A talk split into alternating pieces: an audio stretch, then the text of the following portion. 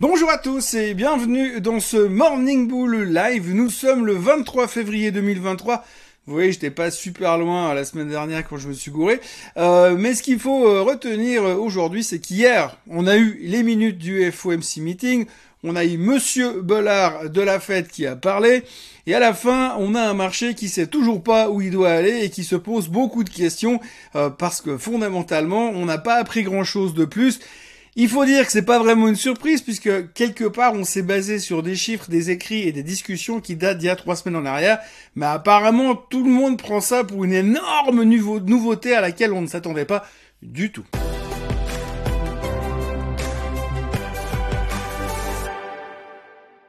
Donc oui, la thématique de la matinée, c'est les minutes du FOMC meeting qui datent d'il y a trois semaines. Alors moi, je trouve super intéressant et j'adore la finance, ça me passionne chaque minute qui passe, mais ce qui est assez incroyable, c'est que finalement, aujourd'hui, on est en train de faire des extrapolations, de tirer des conclusions, de faire des prévisions pour le reste de l'année sur des choses qui datent d'il y a trois semaines, hein, parce qu'on est d'accord que finalement, quand vous prenez euh, les minutes du FOMC meeting, c'est un truc qui a été rédigé entre le 31 janvier et le 1er février.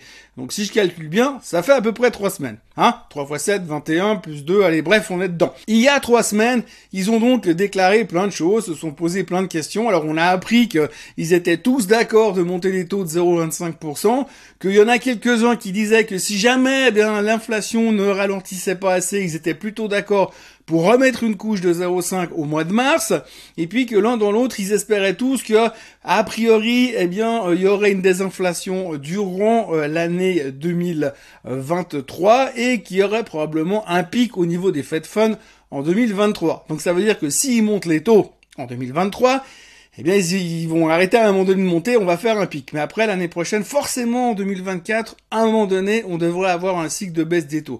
On l'espérait durant l'automne, Noël, tout ça, machin, mais visiblement on est en train d'intégrer le fait que ça risque d'être plutôt décalé en 2024, ce cycle de baisse des taux.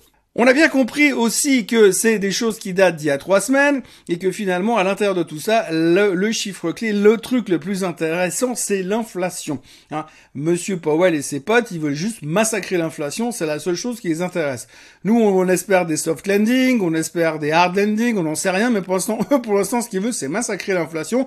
Donc quelque part, il faut quand même retenir de ces minutes qu'on sent que les gars, ils voient quand même arriver potentiellement une, récession, même si nous, de notre côté, on dit que ça arrivera pas, on a quand même ce côté où on pense que c'est possible d'y aller. Donc il y a un peu de doute. Mais ce qu'il faut quand même retenir, et ce qui est important dans les minutes de, de la Fed d'hier, c'est que l'un dans l'autre, toutes les décisions, tout ce qui a été dit, tout ce qui a été raconté, tout ce qui a été pensé, les cafés qui ont été servis, les sandwichs qui ont été mangés, tout ça date de trois semaines. Entre deux, il y a eu les chiffres de l'emploi où on s'est fait exploser au niveau des attentes, on a eu le CPI qui baissait moins que prévu, le PPI qui baissait moins que prévu, les ventes de détail qui ne font qu'augmenter. Donc en gros, vous avez des gars qui ont dit des trucs, mais entre deux, on leur a balancé plein d'autres éléments, plein d'autres indices, qui fait que potentiellement, ils peuvent avoir clairement changé beaucoup, beaucoup, beaucoup leur point de vue. Donc, en résumé de tout ça, eh bien, euh, la bonne nouvelle, c'est que cet après-midi, on aura Monsieur Bostich de la fête qui va parler, donc peut-être on aura un mélange de tout ça. Mais ce qui nous a permis de faire un petit mélange aussi, c'est le discours de Monsieur Bollard hier. Monsieur Bollard, le patron de la fête de Saint-Louis, qui est probablement le mec le plus au quiche qui bosse à la Fed, a déclaré que lui, euh, il était clair et net que selon lui, on devait aller en tout cas à 5,3% au niveau des Fed Funds, et qu'à partir de là, eh ben, on avait qu'à voir ce qu'allait se passer au niveau des indicateurs économiques pour pouvoir savoir si ça suffit pour freiner suffisamment l'inflation. Donc c'est pas forcément une surprise qu'il sorte un truc pareil, ce qui veut dire qu'on est clairement en dessus de nos targets, puisque jusqu'à quelques jours officiellement on avait un target autour de 5, 5,25, ok, il y a Deutsche Bank qui est à 5,6, mais donc là il a clairement mis 5,3 sur la table, donc du coup on se dit ok, ben on va dire que les Fed Funds ils vont aller à 5,3. Finalement que ce soit à 5 ou 5,3, ça va pas changer notre photo de famille, on va rester relativement euh, conscient et content avec ce genre de déclaration, ce qui fait que finalement le marché,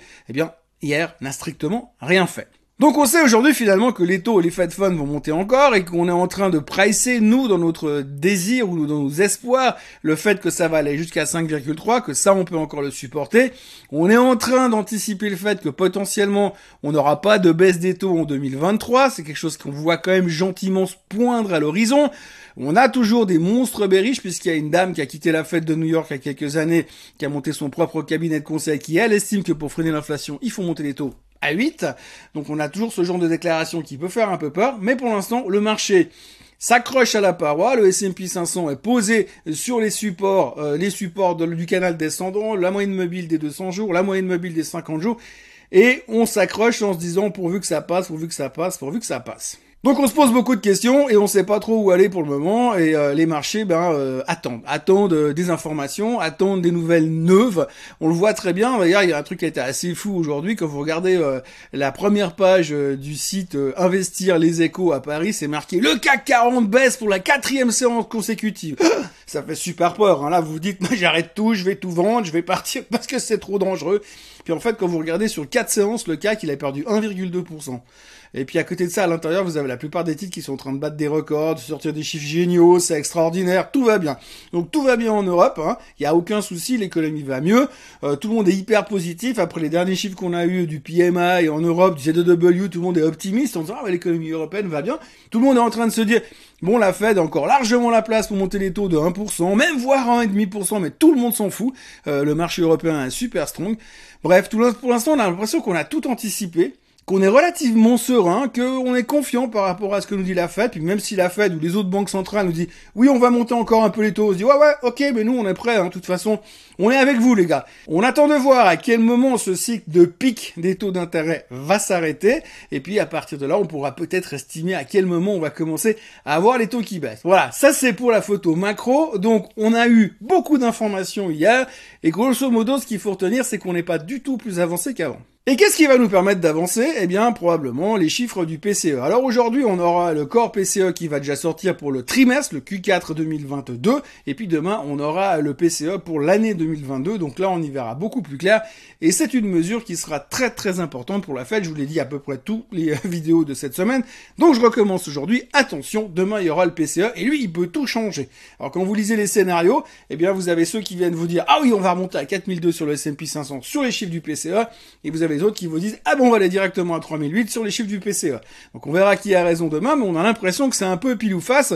Donc euh, ceux qui croient à la théorie des options, de, pour l'instant il faudrait bien acheter euh, un call et un put, euh, même strike et même échéance, en se disant bah de toute façon demain ça va bouger de 2% ou 3% avec un peu de bol.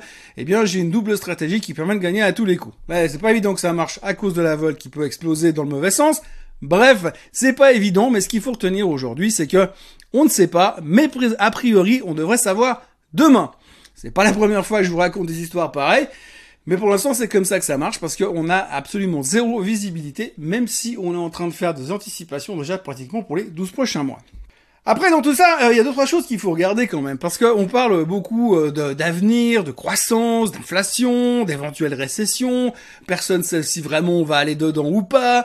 Il y a des gens optimistes, des gens pessimistes, mais tout le monde parle finalement de l'inflation, de la récession, de la récession et de l'inflation, de la hausse des taux, des Fed Funds, de, de, la grosse hausse des taux, de la petite hausse des taux, d'une gentille inflation, euh, d'une méchante inflation, d'une gentille récession ou d'une méchante récession. On ne parle quasiment que de ça. Après, de l'autre côté, il y a deux trois choses qui sont assez intéressantes à observer.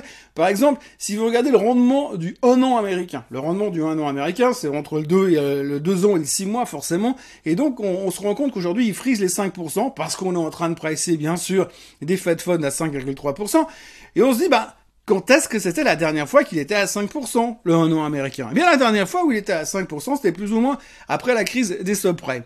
Grosso modo, après la crise des subprimes, on était à ces niveaux-là. Et puis, euh, euh, à ce moment-là, la dette américaine, après la, la crise des subprimes, était à 60% du PIB aux États-Unis. Aujourd'hui, on est au même niveau en termes de rendement. Par contre, la dette américaine, elle est à 120% du PIB. Alors je suis pas économiste, mais je suis pas certain que ce soit une super bonne nouvelle euh, à l'heure actuelle. Alors bien sûr, la dette américaine, tout le monde s'en fout. On n'a toujours pas résolu le problème du plafond de la dette d'ailleurs, mais ça c'est égal. Mais il se trouve assez hallucinant qu'aujourd'hui, eh bien quand on voit l'exposition de la dette américaine par rapport au PIB, quand l'Italie nous sort des trucs comme ça, eh bien on est au bord de l'apoplexie. Par contre, quand c'est les USA, finalement, ça va. Et puis alors, euh, d'ailleurs, au passage, on pourra noter que vu que la dette va super bien, eh bien, CNN a fait euh, un petit bilan assez intéressant pour les un an de la guerre en Ukraine. CNN nous a annoncé hier que les États-Unis avaient injecté 30 milliards dans euh, la guerre en Ukraine depuis 12 mois. Voilà. Donc quelque part, on peut se demander s'il n'y avait pas une meilleure stratégie, mais peu importe. 30 milliards d'injectés par les USA dans la guerre en Ukraine. on imagine bien sûr que les contrats de reconstruction après la guerre seront monstrueux. Mais pour l'instant, c'est pas vraiment le chemin que ça prend et ça coûte une chier de pognon, alors que finalement, la dette américaine n'est toujours pas réglée.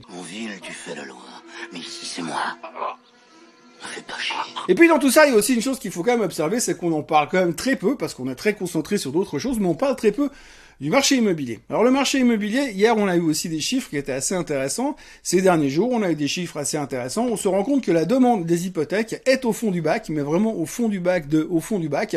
Euh, on est à des niveaux juste plus vus depuis des années et des années.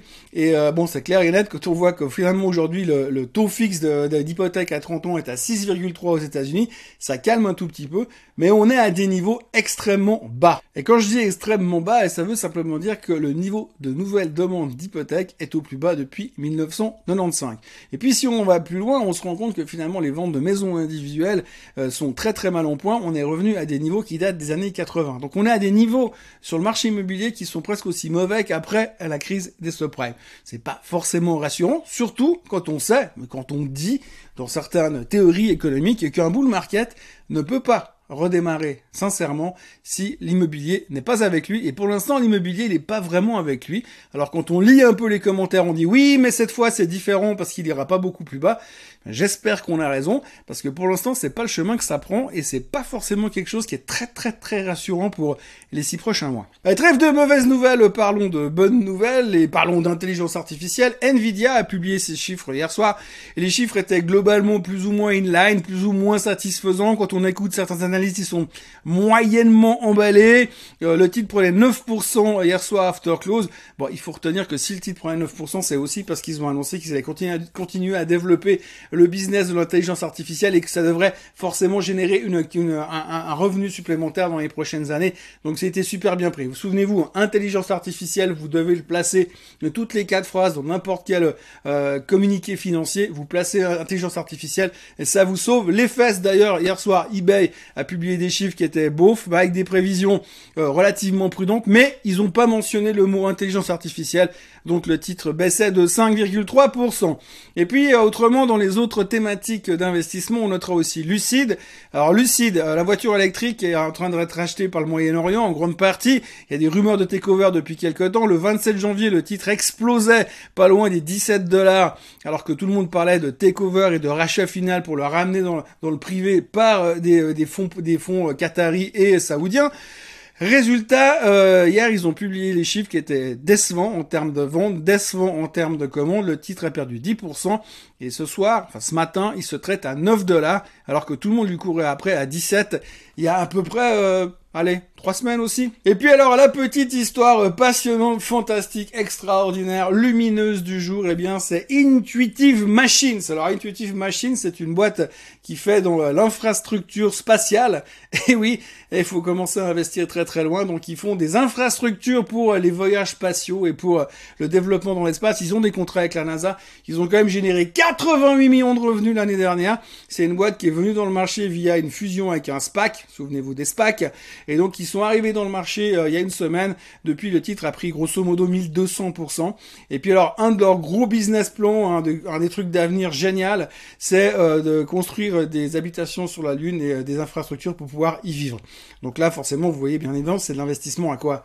Allez, six mois. Uh, this is Houston. Uh, say again, please. Houston, we have a problem. Bref, vous voyez que pour l'instant, le marché euh, se pose beaucoup de questions au niveau de la macro, beaucoup de questions au niveau de l'inflation et de ce que vont faire euh, les taux ces prochains temps. Mais à côté, il y a toujours un niveau de spéculation qui est toujours extrêmement élevé. Et ça, il faut quand même le retenir. Donc voilà, aujourd'hui, c'est à peu près tout ce que l'on peut raconter. Nous avons interprété les minutes du FOMC meeting. Euh, nous avons lu entre les lignes du discours de Monsieur Bollard. Nous attendons le discours de Monsieur Bostich cet après midi Et puis demain, nous aurons euh, le PCE, le chiffre qui peut tout changer. Voilà, merci d'avoir été avec moi ce matin. N'oubliez pas de vous abonner à la chaîne Suisse en français, de liker cette vidéo, de la partager et de revenir demain pour euh, attendre encore un peu euh, le PCE et puis pour le Swiss Bliss de demain également. Passez une très très bonne journée. Bye bye.